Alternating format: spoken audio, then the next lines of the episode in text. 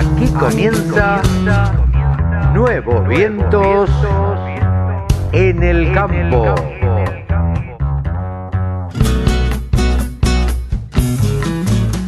Hola, hola, hola, ¿cómo le va? Buenos días, buenas tardes, buenas noches.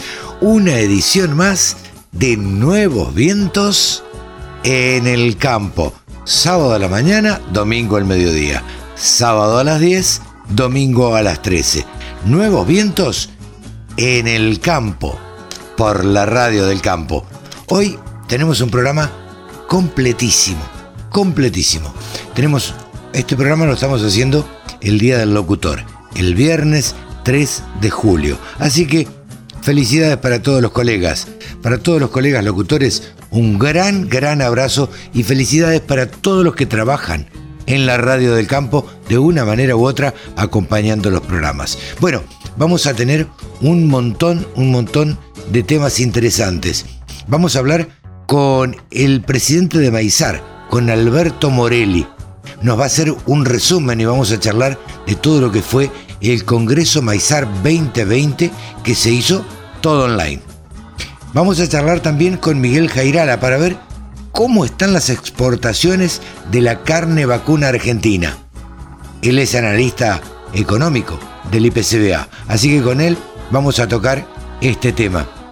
Vamos a charlar con Javier García Guerrero específicamente de ovinos, una nota que nos habían pedido. Así que con él vamos a estar charlando eh, largo y tendido. Vamos a charlar también con un argentino que vive en el exterior, otro argentino que vive en el exterior y que es director de la empresa Oltech, Jorge Arias, eh, y es director y gerente para América Latina Sur. Con él vamos a estar charlando de las últimas novedades que tiene la empresa y los proyectos que tiene acá en Argentina. Y por último, vamos a charlar con Elvio Laucirica. Elvio Laucirica es productor de la zona de Rauch. Siempre nos gusta, ustedes saben, charlar con productores agropecuarios para que nos cuenten las realidades de la zona, cuáles son los problemas que tienen y hablar con ellos directamente. Así que todo esto y mucho más aquí en Nuevos Vientos en el campo por la radio del campo.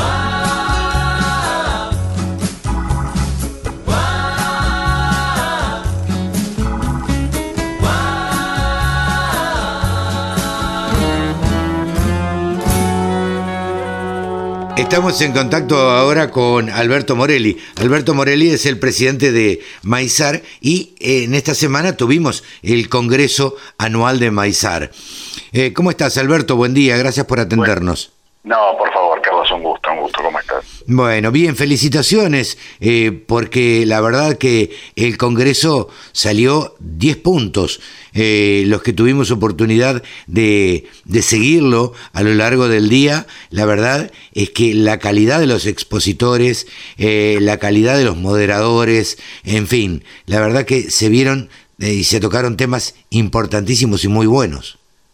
Sí, la verdad que muy muy contento. La verdad que viste, habíamos charlado previo, previo al Congreso contigo, este, las preocupaciones que teníamos y los desafíos, creo que los hemos podido sortear con, con solvencia. Este, el, el Congreso transitó muy bien con, como decís vos, con, con unos panelistas de, de, primer nivel, tanto nacional como internacional, este, más de 70 panelistas, mm. este, con una afluencia muy grande de, de, de participantes, de, inscriptos, entraron más de 6.000 personas a ver el Congreso, así que creo que creo que fue un éxito a todas luces y bueno, y un nuevo desafío que es esto de sumar este, streaming más interactividad, que bueno, que, que, tenemos, tenemos que ir mejorando con el tiempo, los sistemas habrá que afinarlos un poquito más, pero creo que el resultado es sumamente satisfactorio. Sin duda. Eh, en esto me quería detener, 6.000 participantes. Sí, 6.000 participantes. Este, de, no solo de la Argentina, sino de las provincias de Argentina, sino obviamente también de distintos lugares del mundo. Eh, esto es importantísimo, digo, nunca visto para Maizar. Eh, no, obviamente semejante cantidad de, de, participantes, es, el, punto de vista, si hubiese sido presencial, es imposible, no hay lugar donde no, claro. esto, ¿no? Este, pero la interactividad da esto, eh, da esto y da la difusión y las redes y, ahí hay que resaltar el trabajo también que se hizo desde, desde Maizar a través de, este, de las redes y el trabajo conjunto que hizo con, ustedes defensores este, incansables de nuestro Congreso y bueno, y eso hace que la gente se interese, así que también hay una parte muy grande de agradecimiento al trabajo que haces vos, que hacen todos tus colegas periodistas, para que realmente el Congreso de Maizar tenga difusión. Tal vez coincidirás conmigo que eh, la tecnología, obviamente, a la vez que llega, después es difícil dejarla, eh, porque uno se acostumbra y se acostumbra para bien y, la tecnología ayuda y demás. ¿Vos crees que este tipo de tecnología o, lo del streaming, eh, lo de la transmisión en directo, llegó para quedarse, ¿no es cierto? Sí, yo creo que llegó llegó para quedarse. Esta pandemia lo que hizo creo que fue acelerar los tiempos. Eh, yo ya lo venía viendo y lo veníamos discutiendo dentro del comité que organizamos los congresos de Maicer.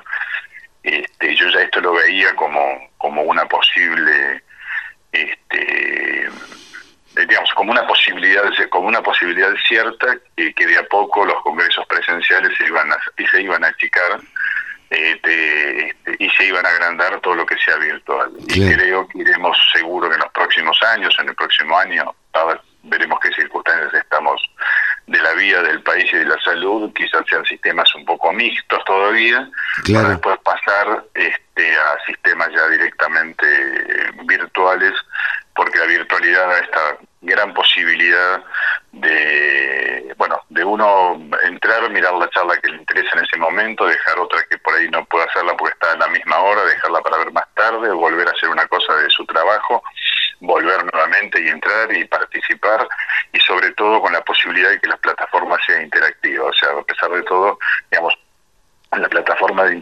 interactiva de este relacionamiento entre las participantes, los participantes y las empresas, los representantes y los este, expositores, va a quedar un mes más este, trabajando, o sea, está toda la posibilidad de seguir trabajando sobre esa plataforma independientemente de que el Congreso haya terminado. O sea, la idea es mantener ese networking, era lo que a nosotros nos preocupaba y fue de todo esto el gran desafío. personalmente, eh, discúlpame, me pareció fantástico esto, le cuento a la audiencia que por ahí no participó, eh, de poder entrar en, en, el Congreso y uno ver todos los que estaban inscriptos y los que estaban participando del Congreso y tener la posibilidad de chatear o tener la posibilidad de mandarle un mensajito y decirle, eh, quisiera charlar con vos. Sí, correcto. Esto, correcto me pareció muy, muy bueno. esta creo que es la parte disruptiva del Congreso. Totalmente. Eh, este, es la primera vez que se hace un Congreso en Argentina de estas características. Y bueno, y por supuesto, como todas las cosas, son perfectibles. Sí, claro. En este Congreso hemos aprendido cosas que seguro que en el próximo Congreso ya no se van a repetir, serán distintas. Este, y otros tomarán nuestro ejemplo para construir a través del nuestro y mejorándolo. Y nosotros, cuando nos toque la oportunidad, este, veremos las experiencias también de los demás para mejorar aún más lo que hicimos porque este es el camino, el camino del mejoramiento viene hacia a través de las experiencias compartidas. Sin dudas, sin dudas. Si, si tenés que quedarte con algunas definiciones que se dieron en el Congreso, ¿qué te pareció lo más sobresaliente? Yo sé que para vos todo es importante y todos los paneles son importantes, eh, pero si tenés que quedarte con algunas definiciones que allí se dieron, eh, ¿qué, ¿qué rescatás?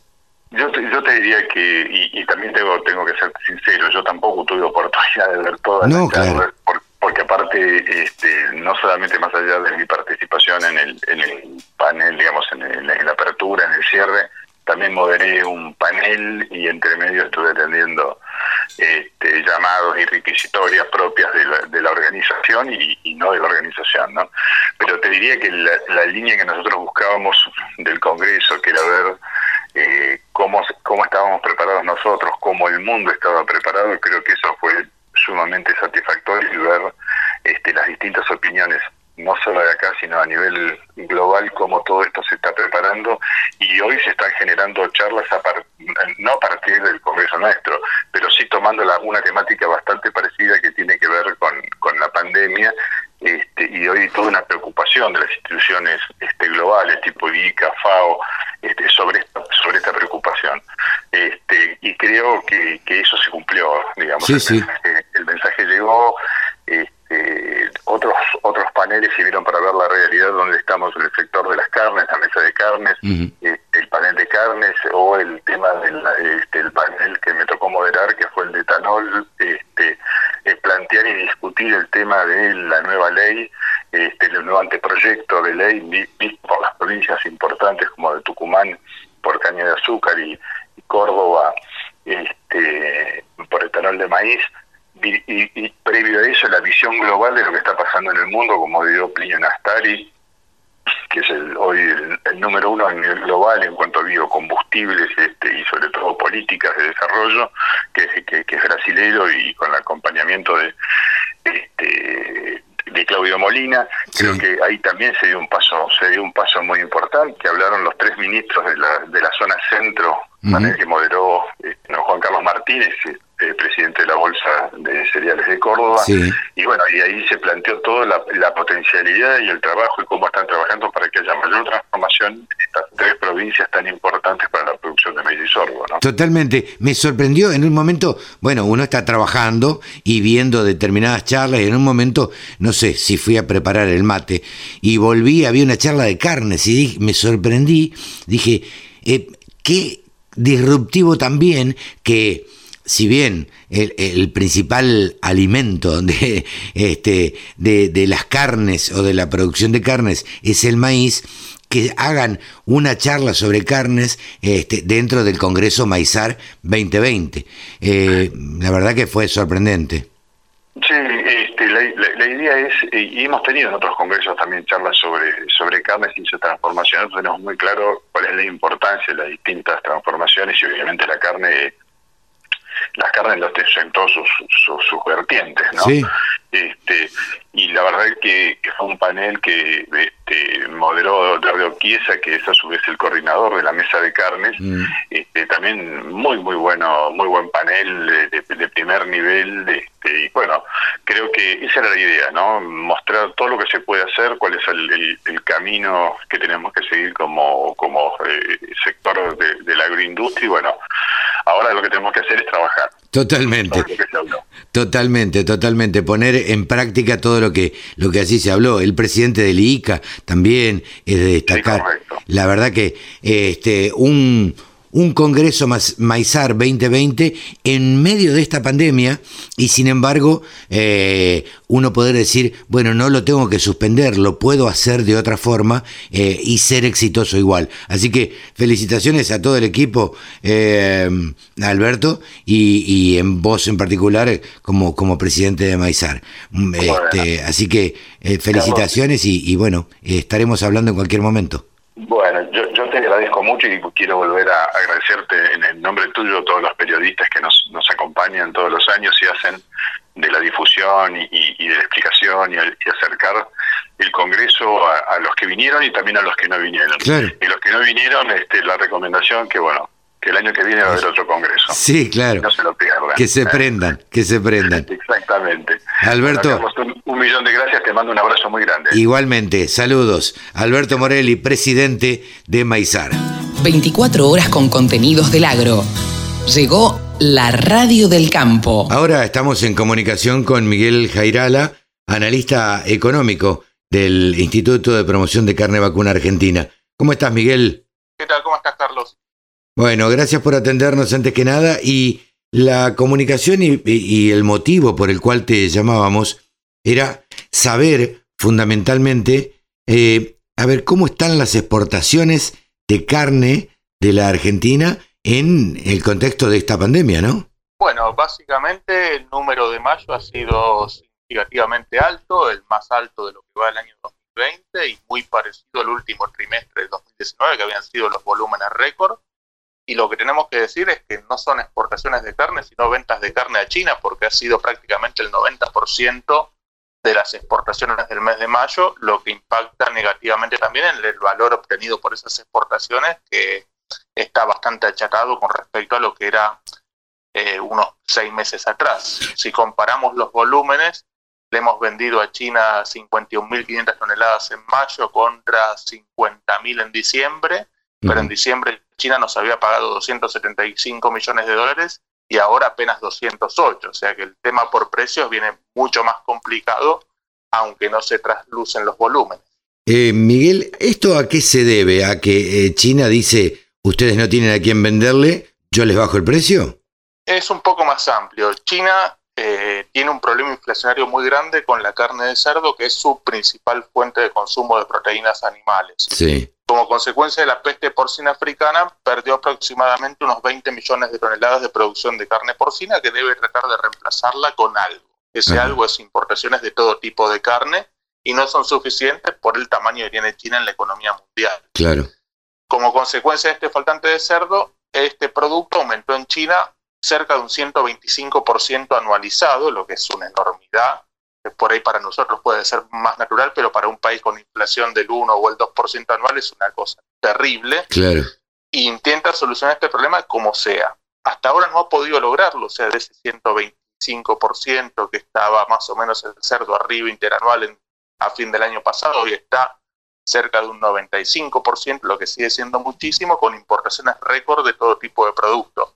Vos pensás que fuera de estas 50.000 toneladas de, carne que le vende Argentina, Brasil le está vendiendo 90.000 toneladas mensuales, y fuera de esto, en el mercado de carne de cerdo tenés cerca de 400.000 toneladas que le vende la Unión Europea, básicamente España, Alemania, Dinamarca y Polonia, y 100.000 toneladas de carne de cerdo que le vende Estados Unidos, lo que te da más o menos un combo importador de unas 800 o 900 mil toneladas mensuales de carne roja, porcina y vacuna, que es muchísimo, y aún con eso no logran el objetivo político del gobierno chino de bajar el precio de la carne de cerdo. Claro. Eh, en función de esto, ¿vos cómo ves a futuro las exportaciones de la, de la Argentina? Y puede ser que sigamos trabajando en muy buenos volúmenes, pero no va a haber la rentabilidad del 2019 porque China está con un objetivo importador para bajar los precios domésticos. O sea, China no va a pagar más por la carne, va a importar todo lo que sea a un valor que sea consistente con su objetivo final de bajar el precio de la proteína en el mercado interno chino. Hoy tenemos precios que son incluso inferiores a los que pagaba en el año 2018. O sea, China está muy mal de precios, pero ahí vamos a lo que vos comentabas. ¿Qué sabe China? Que vos no tenés otro lugar donde poner la carne, por lo tanto puede presionar sobre los precios sin que la competencia de otros países pueda hacerle fracasar esa estrategia. Claro, porque además eh, sabemos que es el principal comprador mundial de carnes, o sea, no es solamente... entonces pueden tranquilamente manejar eh, el, el precio de alguna forma, ¿no? Sí, no, por ejemplo, Estados Unidos y Europa no tendrían otra alternativa para colocar esos volúmenes de carne de cerdo y ni Argentina ni Brasil tienen otras alternativas para colocar esos volúmenes de carne vacuna. O sea, hoy China te dice, te pago cuatro, y si no, buscate otro lugar y te encontrás que el otro lugar puede ser un 20% de ese volumen que te compra China, pero en Rusia o Medio Oriente que incluso te están pagando un poco menos. Claro. Em, te hago otra pregunta. ¿En qué, eh, a qué otros mercados llega la Argentina hoy con las exportaciones de carnes? Bueno, básicamente Unión Europea, que después de, del problemón que han tenido con el cierre por causa del COVID-19 en abril y mayo, lentamente están recuperando los volúmenes comprados de cortes Hilton de alto valor y hoy los precios están bastante tonificados. O sea, arrancamos el año en 13.000 la tonelada, bajamos en plena pandemia a 7.500, 8.000 y hoy estamos de nuevo en 11.500, 12.000. O sea, la recuperación del precio ha sido bastante rápida los volúmenes están recuperando, pero no llegan a lo que eran prepandemia porque vos tenés también estas medidas del distanciamiento social se aplican en Europa. O sea, por más que los europeos vayan a comer afuera, estén abiertos los restaurantes, esos restaurantes tienen un 60% de su capacidad habilitada por la cuestión del distanciamiento social. Claro, sí, sí, sí, los, volúmenes en los restaurantes eh, no son los mismos. Eh, digamos que la normalidad, como la, tal como la conocíamos antes eh, de, la, de la pandemia, no ha llegado y todavía falta tiempo para eso. Por lo tanto, se estima que va a tardar en recuperarse, ¿no? Sí, sí, tanto en China como en Europa, como en Estados Unidos o Argentina, sin vacuna no va a haber normalidad. Vamos a estar con estos tira y aflojes de restricciones hasta que aparezca la vacuna. Antes no va a haber ninguna solución de fondo. Claro, claro. Miguel, eh, nosotros te agradecemos muchísimo este contacto con la Radio del Campo. Bueno, para tenernos al tanto precisamente de lo que ha sido todo este, este movimiento de, exportaciones. Eh, por último, te pregunto, eh, ¿ves, avisarás? Yo sé que no se puede hacer futurología, pero una eh, recuperación eh, en, en, este, en este próximo tiempo? ¿Recuperación de qué, Carlos? De exportaciones. exportados? Sí. Eh, no, yo creo que los niveles de mayo son de los más altos que se pueden lograr en el contexto actual, donde vos tenés un mercado absolutamente dominante y dependés de ese mercado. O sea, podés venderle un poco más a China si China te pide un poco más de carne, pero la recuperación de los otros mercados va a ser mucho más lenta y los volúmenes que manejan otros mercados tampoco te hacen pensar que van a ser tan grandes los crecimientos. O sea, Europa te puede pasar de las mil toneladas que compró de mínimo en abril a cuatro mil o cinco mil, tampoco te va a cobrar, te va a comprar cincuenta mil como China. Sí, sí, sí, no es que va a ser la gran diferencia. Miguel, muchísimas gracias. hoy, el número lo pone China en todo sentido, en precios y en cantidades. Hoy estamos de alguna forma atados a ellos y a, lo que pase dentro del mercado chino. Claro.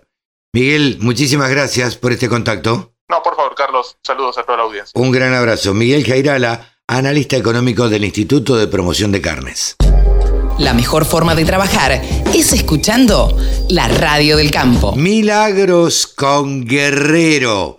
Estamos en comunicación ahora con Javier García Guerrero profesor de la facultad, eh, entre otras cosas, eh, de la Universidad de Belgrano. ¿Es así, Javier? Sí, sí, efectivamente sigo con mi equipo que realmente me ayuda un montón.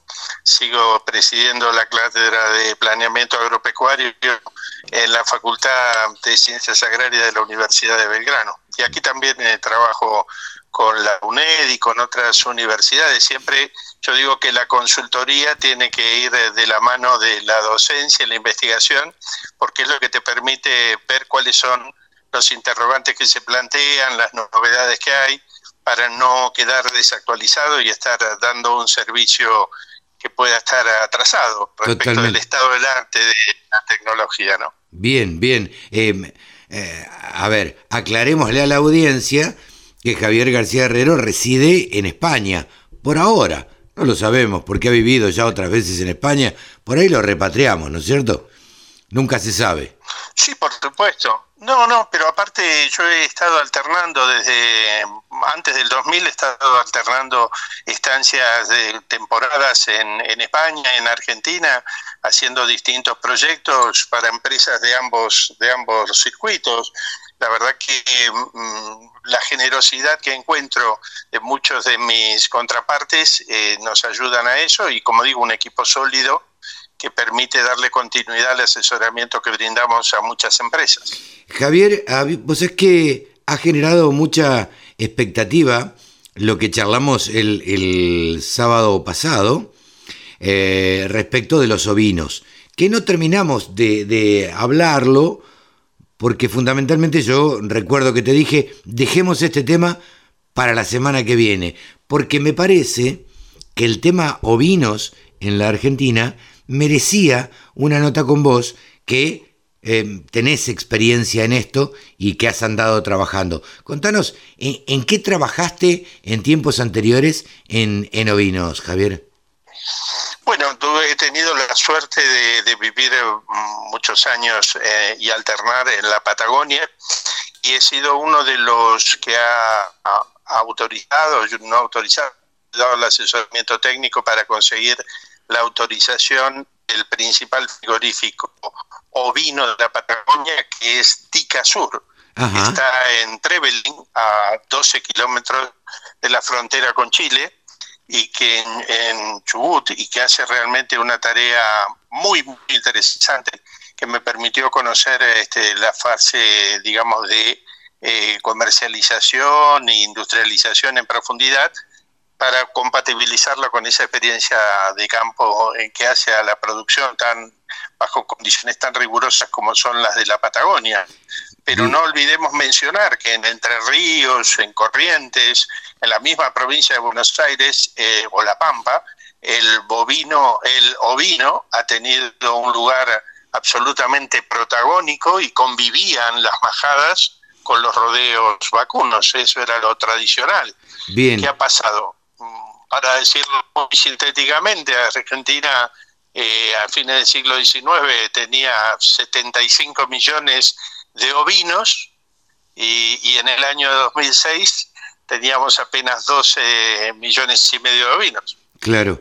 Em, lo que te pregunto es, en función de, cómo están las cosas en la Argentina eh, y, y cómo vos ves las cosas un poco desde afuera, ¿crees que el ovino puede desarrollarse de nuevo en la Argentina?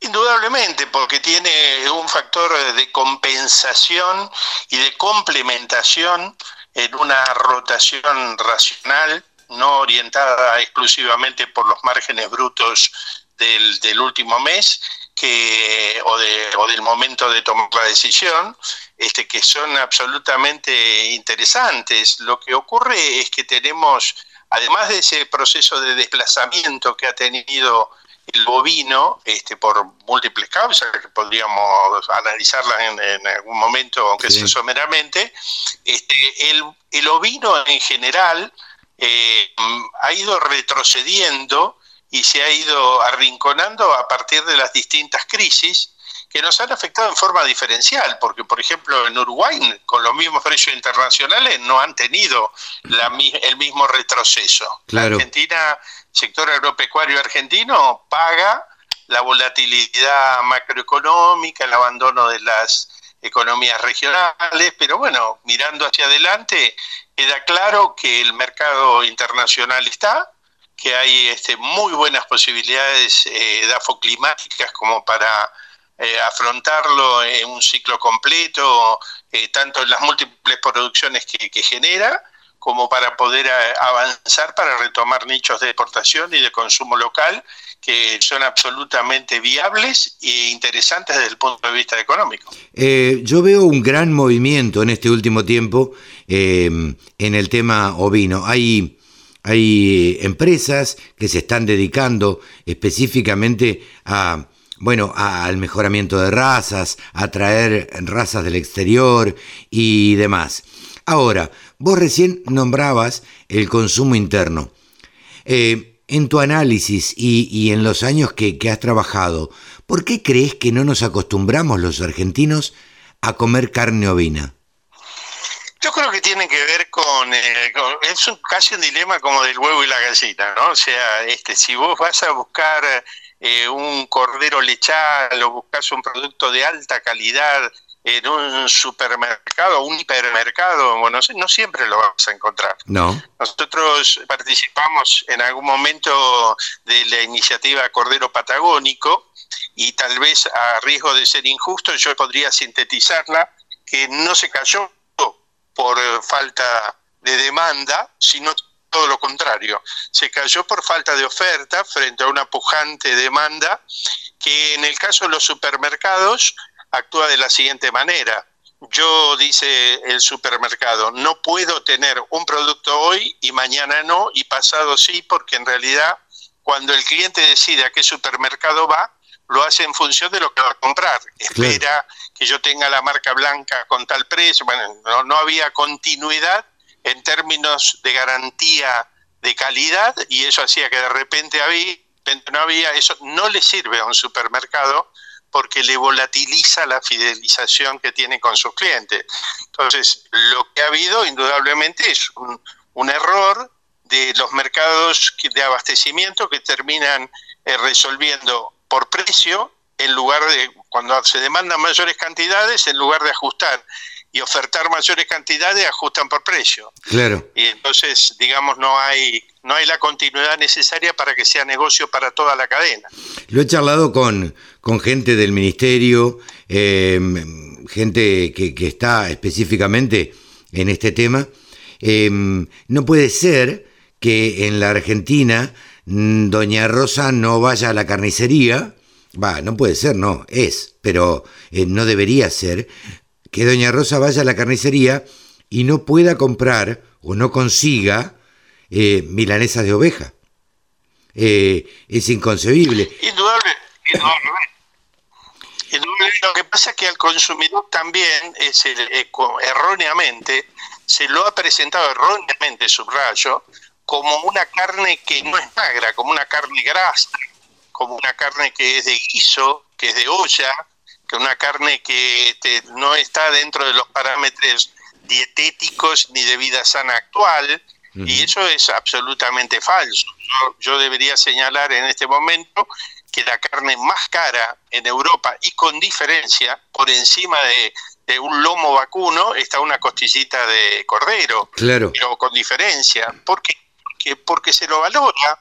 Si vos mirás las cifras internacionales, y estamos, pensá, Carlos, que estamos hablando solamente de carne, cuando también hay que considerar para un productor la producción de, lana o de pelo, la producción de los cueros, la leche, el queso. Y aquí en Europa utilizan hasta el abono, que lo han estudiado y tiene muy buenas características. No se pierde más que el mugido, como dicen cuando va al frigorífico.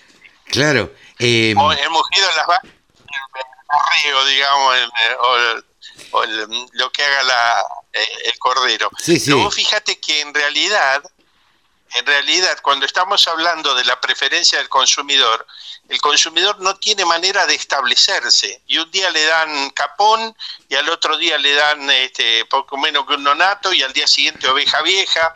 Realmente no hay canales establecidos, certeros, este, que estén bien presentados, bien envasados, que no sean espasmódicos.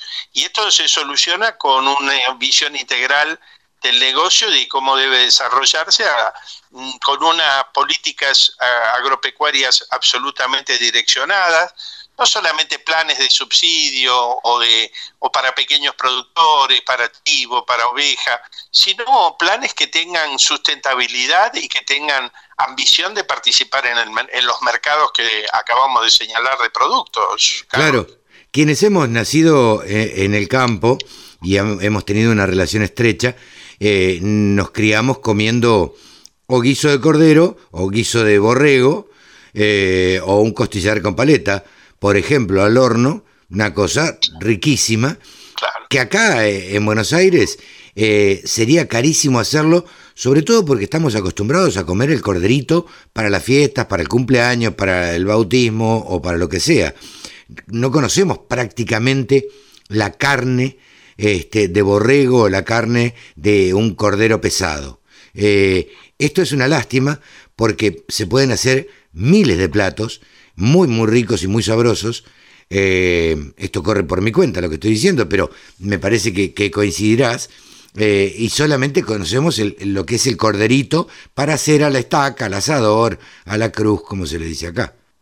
Indudablemente, y para eso este, las clases que siguen con tanto interés en el canal Gourmet y demás el público deberían estar pobladas en mayor proporción por auspiciantes que estuvieran promocionando esto si tuvieran un canal de comercialización. Claro. No hay que olvidar que en términos de carne, que no estamos focalizando en esto, en términos de carne, Carlos, eh, el cerdo tiene una producción de carne después de faenada de más de 100 millones de toneladas en el mundo el vacuno, para tener alguna noción de proporción, ¿no? 65 millones de toneladas y en el caso del ovino apenas 14 millones de toneladas. En o el sea mundo. que no tenemos una producción más a nivel mundial. Y cuando vos mirás eh, cuánto consume de, carne de, ovino per cápita ¿no? y por año, te encontrás que orilla el, el, el promedio mundial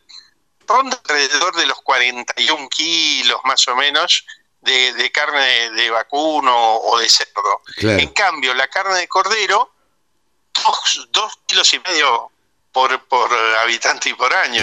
O sea que estamos hablando ya de un consumo que no va a reemplazar cerdo, por ejemplo. Pero que en la Argentina, por, por lo que hablábamos de que tiene un costo absolutamente inusual. Vos pensás que era tal el nivel de precio que tenía eh, el cordero en, los países árabes, donde hay cuestiones culturales y hay cuestiones hasta religiosas que promueven al, musulmán que no come cerdo. El cordero tiene un valor nutricional importantísimo. En, en, zonas donde el bovino no tiene gran ocasión de desarrollo, claro. allí lo pagan muy bien. y yo recuerdo el caso de algún amigo que llegó a, hacer un embarque completo de un barco lleno de corderos en pie con destino a Arabia Saudita. O sea, posibilidades reales existen. ¿eh? Sí, sí, yo creo que todas las posibilidades están como para que se desarrolle esta carne eh, y se desarrolle en el mercado interno. Insisto con esto, eh, me parece que cocineros argentinos, por decir algo, eh, debiera hacer más comidas con cerdo, con, con, oveja, con, con carne ovina.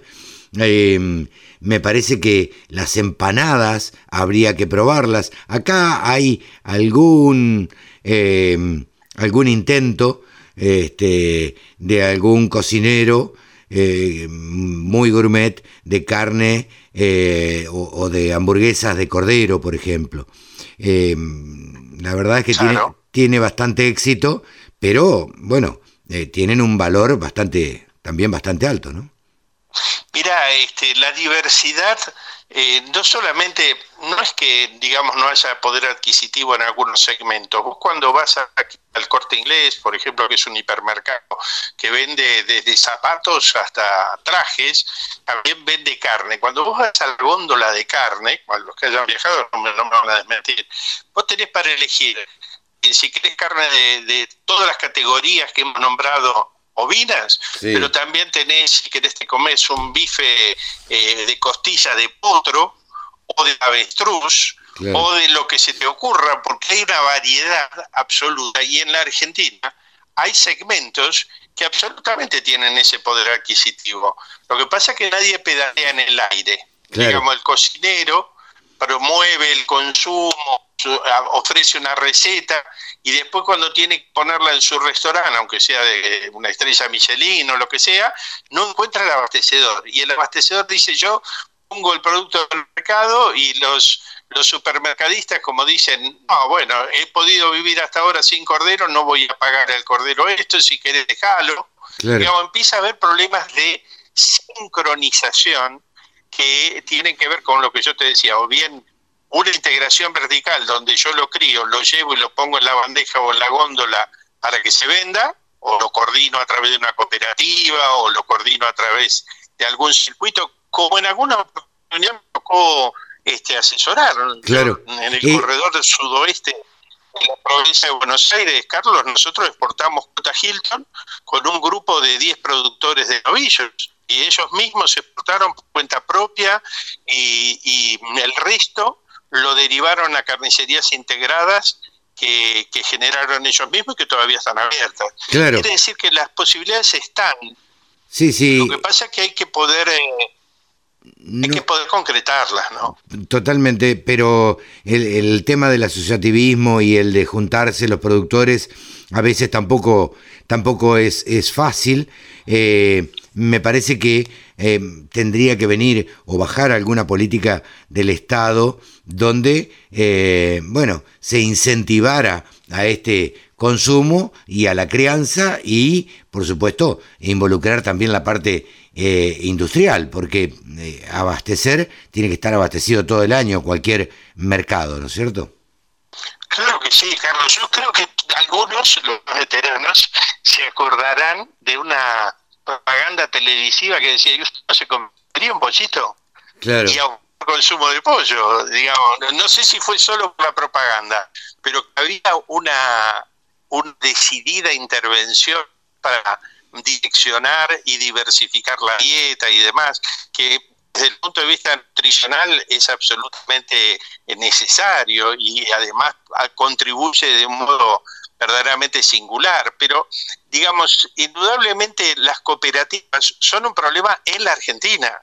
Sí, claro. Porque si vos vas a los principales países del norte de Europa, te vas a encontrar con que las principales distribuidoras y generadoras de abastecimiento de agroalimentos son todas cooperativas. Claro. Si vas a España, Barcelona, los primeros eh, en venta de, de, productos lácteos, cooperativas. Frutícola, cooperativa pero hablamos de los líderes, primero, segundo, todas cooperativas, lo demás no pueden ni entrar. Aquí no, no funciona la Fruit Company, no, no funciona Dole, por decir algunos. Aquí no están. Claro. ¿Por qué? Porque están las cooperativas. ¿Qué falta a lo mejor de seguridad jurídica? ¿Qué falta a lo mejor este, un, modo de funcionamiento que asegure que los gerentes no se enriquecen con las cooperativas. Nos estamos siempre rascando las heridas en Argentina, ¿no? Pero no es que hay algo que de por sí impide que funcionemos como en el resto del mundo. Indudablemente tenemos algunos problemas de equilibrio institucional que nos afectan, que afectan todos los estamentos de, la agroindustria, de la agroproducción de alimentos. Seguro.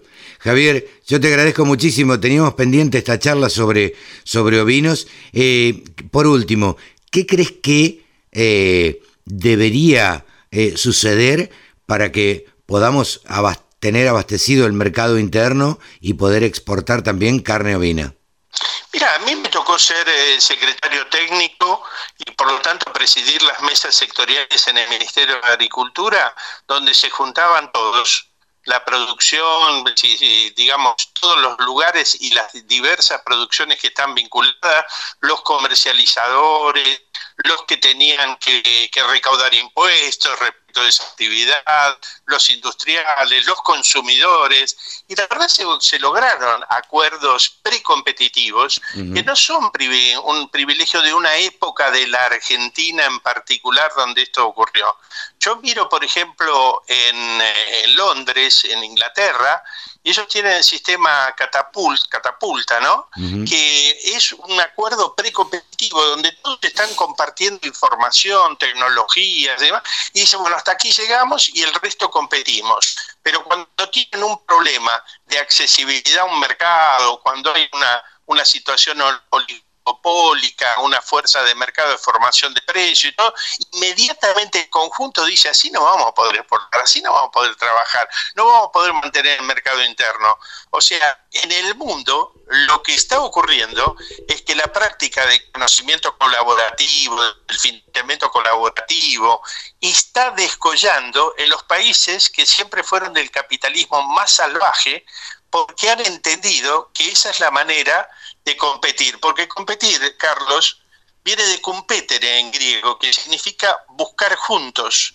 Por eso esos atletas, después de golpearse en un match de boxeo, se abrazaban porque habían ayudado al otro a mejorar su tecnología, habían ayudado al, adversario a, hacer una abrazada más a ras del agua. Sí, sí. Claro, nosotros tenemos que volver necesariamente a lo mejor desde la debilidad, porque nos obliga a tratar de buscar puntos, volvernos más competentes.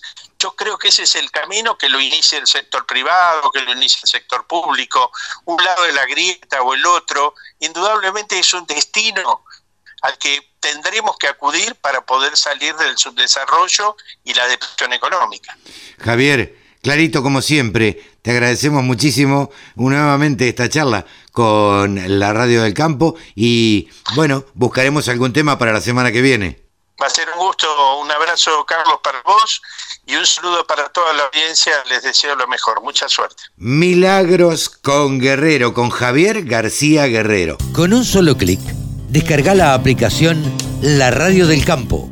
Después, solo tenés que ponerte a escuchar tu radio. Hace un tiempo charlamos con Jorge Arias. Jorge Arias es el director, eh, es director de la empresa Oltech y además es gerente para América Latina Sur. Hola Jorge, ¿cómo le va? Buenos días. Buen día Carlos, ¿qué tal? ¿Cómo estás? Muy bien, un gusto estar charlando nuevamente con usted. Escuchamos los pajaritos de fondo, con lo cual imaginamos que, que está en un lugar más o menos tranquilo. Estoy gozando de, del patio de casa, porque estamos, por un lado, en cuarentena y por el otro con, con el feriado, porque mañana es el Día de la Independencia aquí. Claro. Este, así que estoy gozando de los pajaritos. Disculpame por este ruido. Si me meto en casa, empiezan a ladrar los perros. Me quedo en el patio. Bueno, bueno, bueno. Eh, en principio queríamos charlar nuevamente porque Oltech es una empresa a nivel mundial muy grande, pero que en Argentina también tiene su, su, explosión. Queríamos que nos hable de algunos productos en particular que vamos a ir eh, charlando. Cuéntenos del Cristalix. ¿Qué es el Cristalix, este producto? Cristalix es una marca. Sí. Este, una, eh, eh, Oltec adquirió una compañía hace unos 5 o 6 años, básicamente una fábrica de alimentos aquí en Estados Unidos, y mm, sin saber muchos de nosotros, por supuesto los que estuvieron en la transacción sí lo sabían, también adquirimos eh, Crystalix, o, que es uno de los bloques que se usan que se usan en este país. Y bueno, por supuesto, estuvimos afinando puntería, aprendiendo un poquito todo el negocio de los bloques. Y resulta que Crystalix es la marca número uno en el mundo de producción de bloques. Oltex tiene hoy seis formas de hacer bloques. Una de ellas es Crystalix. Y a nosotros se nos ocurrió llevarlos a, Argentina. Así que son bloques para suplementar eh, rumiantes eh, también, cuando digo rumiante, pueden poder suplementar este, ovejas. Sí. Este, y también hay bloques para suplementar caballos. O sea, es una línea muy completa de bloques. Por supuesto, nosotros llevamos a Argentina un par de ellos solamente para, para probar. Claro. Este, a ver si funcionan este, em, y, ver eventualmente eh, cómo se... Lo ideal sería poder fabricarlos en Argentina con la tecnología que existe aquí en Estados Unidos, porque obviamente este tipo de productos pesan, no se puede llenar un, container con tantos bloques porque se romperían, entonces toda una historia que, y por supuesto entre, entre el envío naviero y, los impuestos de entrada, eh, se llevan este, buena parte de del costo de este, de este producto. Así que idealmente sería, la idea es probarlos en Argentina y luego ver si podemos eh, producirlos allá con, con, licencia con licencia nuestra de aquí. ¿no Estos bloques de qué es lo que contienen eh, para los animales. Hay muchas cosas. Eh, a ver, la línea de bloques aquí en Estados Unidos son más de 40 fórmulas, para que tengas una idea. Este, por lo tanto, se puede suplementar son bloques proteicos para, para suplementar este ganadería de carnes fundamentalmente, sobre todo ganadería de cría, ganadería de cría y recría, para suplementar pasturas de baja calidad. Es lo más típico, ¿no es cierto? Es suplementar, son bloques, son las famosas sales minerales, nada más que es un poquito más complicado que eso. Sí, Un poco más que sales. Eh, también tienen vitaminas, tienen minerales eh, orgánicos, eh, tienen probióticos y prebióticos, pero digamos que hay un, bloque para cada ocasión. Por ejemplo, hay bloques antimoscas, por ejemplo. Antimoscas. sí, antimeteorismo, por ejemplo, ¿no? O sea, hay, eh, eh, la variedad es muy grande. Nosotros los que llevamos a Argentina son bloques que suplementan pasturas en invierno con déficit de proteína, básicamente. Pero, pero como te digo, este, vos podés formular un bloque, el bloque básicamente es un, un vehículo de tecnología ¿no es cierto? Vos tenés el bloque y ahí podés meter cosas que ayuden a resolver o, a mejorar un determinado déficit que, pueda tener el sistema en ese momento, ¿no es cierto? Por ejemplo, un déficit proteico, ¿no? Claro. O un déficit de algún, de algún mineral en particular. Eh, eh, con, con, esta tecnología entiendo, Jorge, que se podrían hacer bloques a medida, entiendo, ¿no? Sí, porque Sin ninguna duda. Me, estaba pensando, digo, para la Patagonia. Digo, para, para, para el mercado ovino. Tanta falta hace de pastos y, más y que necesidades que pasan las ovejas en, en este tiempo, en, en el invierno. Digo, todo esto podría, podría suplementarse, ¿no? Sin ninguna duda, y de, hecho hay mucha tecnología dedicada a la, a, la, a la parte ovina, justamente porque por lo general en cualquier sistema ovino mundial, estos animales están, eh, los sistemas productivos están sobre, sobre pasturas naturales, sobre zonas alejadas, marginales, y bueno, la suplementación mineral es importante y estos bloques cumplen un rol importante porque vos obviamente lo manejás en el campo y no tenés que andar atendiendo animales todos los días, ¿no es cierto? Inclusive los bloques tienen los bloques tienen algo mágico en el sentido logístico de su utilización, porque por, la ubicación estratégica del bloque en el campo también podés, podés manejar pastura. 24 horas de programación dedicada al agro. La radio del campo. La radio, pensada para el agro. Bajate la aplicación. Cuéntenos qué es RappiRead. Eh, RappiRead no es nuestro, no es de Olte. Pero trabajan en conjunto. claro, claro. La compañía ese es, eh, ahí, ahí, ahí saltamos a otro tema, ¿no, Carlos? Sí, sí, sí, cambiamos de tema. Rapid Read es de Neogen. Neogen es una compañía que vende equipos, equipos para evaluación de distintas cosas. En este caso en particular mide micotoxinas, ¿no? Ahí eh, básicamente micotoxinas, como la palabra lo indica, son toxinas producidas por hongos, que son comunes denominadores en cualquier este, cereal, eh, fundamentalmente maíz eh, y trigo, algo en soja. Este, son habitantes normales de un cultivo. Eh, los hongos, los hongos producen micotoxinas.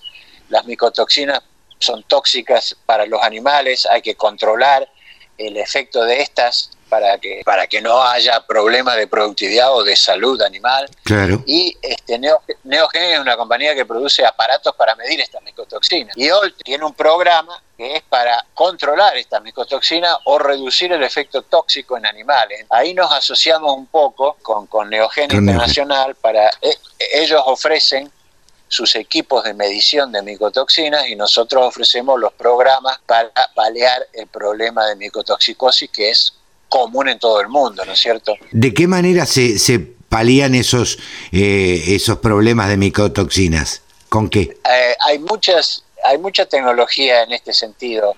Eh, básicamente, en, en, nuestro caso, son secuestrantes o absorbentes, si vos querés, de, de, estos tóxicos. O sea, cuando vos lo pones en un alimento o en un suplemento, eh, estos secuestrantes básicamente reducen la carga de micotoxinas que tiene este alimento o la materia prima, ¿no? Ahí directamente, o la soja o el trigo. Este, depende de dónde lo apliques, absorben y reduce la carga de toxinas que tiene y que llega, que llega al animal. Ese es un poco el tema. Y hay, hay, mucho, hay muchos productos en el mercado, algunos son los típicos y tradicionales son arcillas y aluminosilicatos, que absorben distintas micotoxinas, los nuestros son, es un producto orgánico, ¿no? Este, que absorbe una, una, amplia gama de micotoxinas.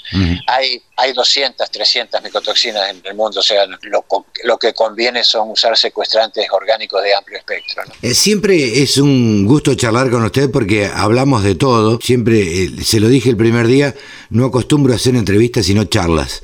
Exactamente. Con los entrevistados. Usted sabe que causó una, una muy buena impresión la charla que tuvimos anteriormente porque a la gente le gusta escuchar que usted había hecho la universidad en Paraná, que era nacido en Paraná y que había vivido en tal lado. Rafaela, Rafaela. En Rafaela, en Rafaela.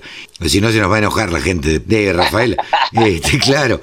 Eh, y, le gustó mucho escuchar, y le gustó mucho escuchar también, tuvo repercusión el tema de los ovinos, precisamente en este programa que se emite el 4 de, julio. Eh, vamos a tocar el tema de los ovinos en la Argentina, que sigue causando, si bien el, principal animal o, el principal ingreso, digamos, de las exportaciones argentinas está dado por la carne vacuna, eh, el, Estado está tomando las riendas como para este, darle impulso a la carne eh, ovina, la carne porcina ya tiene su, su lugar, eh, la carne aviar también.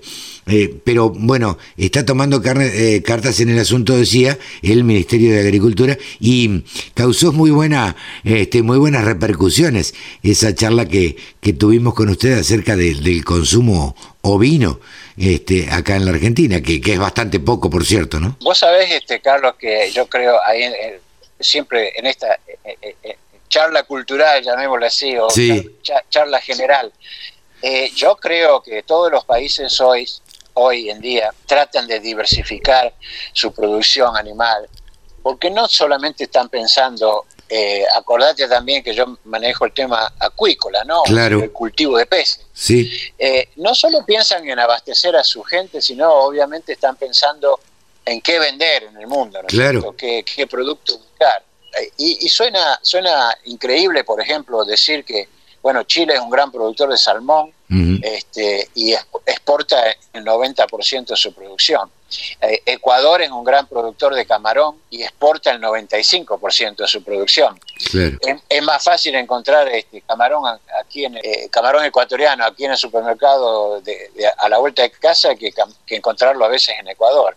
Nueva Zelanda obviamente hace eh, mucha oveja y, exporta el 85% de lo que produce. De manera que este tema de la globalización sin, sin hacer ningún argumento en contra o a favor de la globalización, porque nos metemos en política que no tiene nada que ver con esto, eh, todo, todo el mundo trata de diversificar. Y en la Argentina parecería que no sabríamos comer otra cosa que, vaca, pero también después surgió el pollo. Y, si, y también uno puede, Argentina sería un país fantástico para, para, producir peces, ni hablar para producir ovejas en el sur, y si no pensamos en que en que nosotros lo podemos comer, tenemos que pensar que lo podemos vender, ¿no? Sí, claro, que, lo pueden comer otros. Son temas, así es. Así es, sin ninguna duda. Lo comprometo, Jorge, a en un próximo programa, un poquito más adelante, a hablar casi pura y exclusivamente en el tema acuícola que a usted lo apasiona y que lo ha estudiado mucho y que conoce mucho del tema para que nos cuente fundamentalmente desde su visión de argentino qué es lo que se podría hacer acá en la Argentina, si es que se está haciendo algo que nos lo cuente, eh, que, imagino que estará al tanto, y, qué se podría hacer acá en la Argentina. ¿Le parece? Dale. Me parece bien, Carlos, cuando quieras. Bueno, bueno. Jorge, muchísimas gracias y hasta un próximo encuentro. Pues, muchísimas gracias para vos, Carlos. Un abrazo para vos y toda tu audiencia. Un gran saludo. Jorge Arias, director de Oltech y gerente para América Latina Sur. Remates, buenas prácticas, siembra directa, pulverización. Toda la información en la radio del campo. Siempre tenemos la costumbre en la radio del campo de charlar con algún productor agropecuario que nos cuente de diferentes zonas cuál es la problemática, cómo andan, cómo les está yendo y demás. Ahora estamos comunicados con Elvio Lausirica. ¿Cómo estás, Elvio? Gracias por atendernos. Eh, muy bien, muy bien, Carlos. Este, gracias a vos por tenernos en cuenta y charlar un rato, como vos bien decís. Le cuento a la audiencia que Elvio Lausirica eh, es ingeniero agrónomo, integrante eh, de los grupos CREA, en fin, me da la sensación, Elvio, te puedo tutear, ¿no es cierto? Digo, sí, sí, sí, por supuesto, somos todos jóvenes. Pero por supuesto, somos todos jóvenes. Me da la sensación, decía, que sos una persona muy andariega. Este, son, de la, son de las personas que andan en el campo y que, que, son andariegos, bueno, que van de un lado para otro y que integran mesas y que están metidos en alguna cooperativa, en los grupos CREA. Eh, bueno, en definitiva, contanos un poco cómo, cómo es tu actividad, vio. Pero, como no, este, sí, como vos bien decís, un poco metido en todos lados. También trabajo, eh, llevo adelante la empresa familiar, llevo también adelante la empresa familiar. Tenemos un equipo de contratistas, tenemos un equipo de siembra y cosecha y tenemos este, un, un, campito de la familia y arrendamos algunos más, como para poder tener algún rodeo de vacas, somos criadores, hoy por hoy pasando a recría y engorde, y también tenemos este, algunos campos alquilados, este, en, eh, haciendo lotes de chacra, lotes de siembra, eh, yo soy de Rauch, pero trabajo en algún campo de Tandil y de Ayacucho. Mira vos, ¿no llegaste a Guido a la Bardén? No tengo un gran amigo ahí en Labardén, pero no hemos llegado a esa zona, los Iturralde, unos amigos de, de Labardén. Eh, permitime que, charlemos un poquito. Mi familia tiene campo en, Partido de Guido, cerca, ah. cerca de Labardén, por eso conozco, y cada vez que nombro Labardén a alguien, en general no lo conocen, mucho menos la estación Fire. no, Bayer no lo conozco, lo he, oído nombrar porque estamos muy cerca de eso, pero este Labardén sí porque este, yo soy muy amigo de un colega, José Luis Iturralde, que siempre tiene el campo ahí, su padre tenía el campo ahí, miembro del CREA y también junto con Cané y otros amigos, y así que este, bueno, yo también soy miembro CREA y estamos acá con, con productores de Tandil en, en este en este tema y también este de la cooperativa agrícola ganadera de Rauch. Bien, eh, grandes amigos los Iturralde, así que te pido este en mi nombre que los saludes cuando cuando los cruces por ahí. Eh, Elvio, eh, ¿Cuál es la mayor preocupación que tiene un productor agropecuario del centro de la provincia de Buenos Aires hoy y cuáles son los principales problemas que afronta? Mira, en primer lugar, siempre eh, en esto la primera advertencia que hay que hacer es que con este tema de la pandemia y la situación que estamos viviendo, eh, hay gente, hay sectores de la economía y de la sociedad eh, argentina que están pasando un muy mal momento. Y a veces este, en este sentido, antes que nada, es, hay que hacer este, este comentario porque este, alguno te puede decir, mira, aquí se quejan estos, y, por ahí tienen razón. Eh, nosotros hoy por hoy, salvo las políticas agropecuarias que muchas veces, las políticas de gobierno que muchas veces nos afectan en, la evolución de nuestra empresa, este, el principal problema que por ahí tenemos es eh, el, tema climático. Nosotros o, tenés una inundación más en nuestra zona, o tenés una inundación, o tenés una seca, o tenés una helada, o tenés días húmedos que no te dejan trabajar y muchas veces este, tenemos ese tipo de preocupaciones que eh, este, hoy por hoy... Eh, se está terminando la cosecha, los resultados en algunos casos han sido mejores, en otros este, no tan buenos, pero en términos generales hemos podido, estamos cerrando este ciclo, hemos podido laburar y trabajar estos últimos tiempos. Los tiempos biológicos de la chacra eh, te exigen este, no abandonar. Y, este, y hoy por hoy, desde Agro, bueno, tenemos nuestros este, planteamientos desde el punto de vista este, de los mercados y desde el punto de vista de las políticas de gobierno, como, bien, como recién decía. Bien, eh, ¿han sembrado en la zona, en la zona de Rauch y demás, han sembrado trigo? Mira, este, algunos lotes se han iniciado, algunos lotes se han iniciado. De todas maneras, este, para nuestra zona, eh, julio es la principal, julio y agosto, pero principalmente julio es la principal ventana de siembra que tenemos para trigo y cebada. Este, son dos de los cultivos que se van a ir haciendo. Hay una buena perspectiva de siembra. Este, nosotros como estamos eh, en esta zona que estamos, eh, normalmente sembramos con las cartas sobre la mesa porque sabemos lo que se ha sembrado en otros lados y podés tener una idea de qué es este, lo que tiene más perspectivas o menos perspectivas desde el punto de vista económico, desde el punto de vista del mercado, ¿no es cierto? Eh, tenemos una situación muy complicada en Córdoba, donde por la seca han tenido que parar la siembra y eso hace que los, este, los primeros números de siembra, de superficie de siembra de trigo, este, se han visto en alguna medida disminuidos, pero nosotros recién estamos empezando. Elvio, eh un tema que preocupa y que ha ocupado también, de hecho ha habido algún proyecto eh, de algún diputado, es la inseguridad en el campo. ¿Cómo lo viven ustedes en esa zona? Mira, lo vemos con una gran preocupación, principalmente porque este, estos hechos de vandalismos no tienen explicación.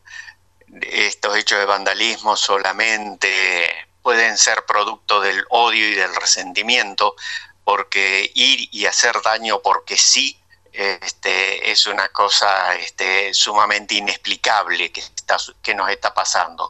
Y no es un hecho, no pasa en un solo lado, no es este, la bronca de alguien contra alguien que le hizo un daño, es algo que se, sea en Córdoba, en Santa Fe, en Entre Ríos y en la provincia de Buenos Aires. Hemos tenido dos casos también, Este, en Tres Arroyos, en González Chávez, en Rojas. Entonces, este, evidentemente esto lo vemos con mucha preocupación. Creemos que lo hemos transmitido. Nosotros desde Coninagro de la provincia de Buenos Aires, se lo hemos transmitido al ministro Rodríguez, que nos atendió inmediatamente y tras, trasladó la preocupación nuestra a la mesa de seguridad provincial y en la mesa de seguridad provincial y al ministro de seguridad provincial. También lo estamos tratando con la ministra, con el ministro de Agricultura y Ganadería de la Nación y con eh, la ministra de Seguridad, este, los cuales nos han este, nos han escuchado, han escuchado a, las entidades y están abocados ahora a un plan de prevención del delito y un plan este, en conjunto con las policías provinciales, en un plan de prevención y de contención este, hacia el productor que ha tenido este tipo de vandalismo. Me refiero a contención, buscar a los culpables, a los delincuentes que hacen este tipo de cosas y, este, y bueno, y la justicia dirá este, qué es lo que corresponde hacer. Claro. Y por el otro lado, a todos los productores, este, advertirles que, bueno, eh, en estos hay que tener cuidado de que no tengamos una fatalidad de por medio. este, es feo decirlo, pero hay que estar tranquilos en este tipo de cosas y hacer las denuncias que correspondan en su momento si tienen la desgracia de que les pase. Seguramente, em, a ver, todos conocemos eh, los que alguna vez tuvimos relación con el campo, en mi caso, em, aquellas vacas que te faltaban, ovejas que te carneaban, los corderos que te robaban, y por ahí te llegaban a faltar hasta 10 vacas, este, lo cual es un perjuicio importante para un productor chico, pero nunca dejó de ser un cuatrerismo, digamos. Ahora, y en última instancia, si uno se pone a pensar, esto digamos que en algún lado termina, en alguna carnicería termina, alguien se lo come. Ahora, cuando uno dice eh, rompieron un silo bolsa, la verdad que es el daño por el daño mismo. No hay ningún tipo de beneficio en esto y por el contrario es todo, todo perjuicio. Tal cual vos lo decís, lo, lo planteas muy claro. Uno no puede justificar el abigeato y la carneada en el campo que todos los años pasa, pero sí tienen una explicación de, de, algún punto de vista. Pero esto no tiene ni explicación, porque esto no es solamente que el productor pierda plata. Acá pierde plata todo el mundo. Pero claro. Eh, no se entiende que el productor, esa plata, y normalmente hay, el otro día le dice, lo hicieron un productor de 125 hectáreas. Este, y no con esto se justifica que porque tenga más o tenga menos se haga o no se haga. Por favor. Pero este, este, se lo hicieron y pierde. Y ese productor sabe que iba a hacer con ese, con ese, con el producto de su venta, lo iba a gastar en el pueblo. Es un comercio que, que, vende menos, es, es, una zapatería que vende menos, es un taller mecánico que vende menos, y también es menos divisas para el país. Absolutamente. Esto no tiene explicaciones, perdóname que lo diga así, pero no tiene explicación. ¿Tuviste oportunidad de leer el proyecto que presentó el diputado Massa? Eh, no lo he leído este, en detalle, pero las referencias que tengo eh, creo que es algo muy positivo, mm. este, porque entonces va a haber un real castigo para quien encuentren haciendo este tipo de cosas, porque por ahí la justicia, como este es un delito, si se quiere, nuevo, este, por ahí no, no tiene los elementos este, legales como para poder operar y me parece que en ese sentido es muy bueno. Y también es muy bueno como señal que el diputado Massa haga esto porque de alguna medida está transmitiendo a la sociedad y a esos vándalos que este, si, primero que no hagan este tipo de cosas y si lo hacen van a tener un buen castigo. Sí, sí, totalmente, totalmente. Digamos, por ser em, periodista y por preguntador de la radio, eh, uno a veces se acostumbra a, desconfiar. Eh, este, este proyecto que presenta el diputado Massa, en lo cual estoy de acuerdo y, me parece que, debiera haber existido antes, eh, me hace ruido en algún lado. Yo te invito a que, a que lo leas con detenimiento y habla de los tóxicos. Habla de que serán castigados aquellos que apliquen tóxicos. Y si uno se pone a pensar, digo, cuando estamos fertilizando en el campo, uno está aplicando algo que podría considerarse tóxico. Este, es algo que me invita a mí a, a desconfiar y a pensar, a decir, ¿por qué lado se vendrán? Esperemos que no sea nada, nada raro y esperemos que, que sea solo un proyecto con buenas intenciones, nada más. Yo no había prestado atención a ese detalle que vos planteás pensándolo puede haber alguna explicación porque en algún caso la maldad la, la, hicieron hasta tal punto que este, después de cortar este, el silo bolsa desparramaron un cura semillas que es un producto químico que hace que, la, que, ese, que ese grano se, ha utilizado para siembra, pero no pueda ser utilizado para el consumo humano, por lo cual este, ocasiona un daño este, superior.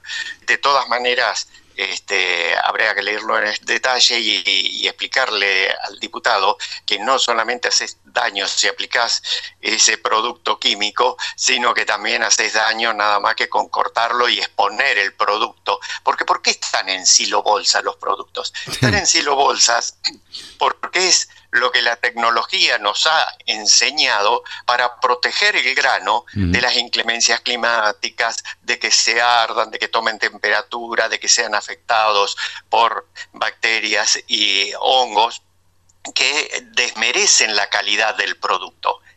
por otro lado, los hilos bolsa ha sido una respuesta de la tecnología ¿Para qué? Para un país que no tiene la capacidad de almacenamiento este, tan alta que lo podamos almacenar en los silos bolsa, porque no tenemos silos para almacenar. ¿Por qué esto? ¿Para qué lo quieren almacenar? Lo queremos almacenar, muchachos, porque nosotros cosechamos un día, pero el consumo se hace a lo largo del año. Totalmente. El trigo, por ejemplo. No hay un molino que te compre el trigo cuando vos lo cosechás para hacer la harina en diciembre, para hacer el pan en diciembre o en, del año del próximo año. Esos siete, ocho meses que se tiene que bancar el trigo él de su bolsillo, no puede. Entonces es por eso que el productor muchas veces almacena su producto, porque no se puede vender toda la cosecha. No se puede vender toda la cosecha. Económicas, comerciales Claro, No, se puede vender toda la cosecha junta y convengamos que el productor agropecuario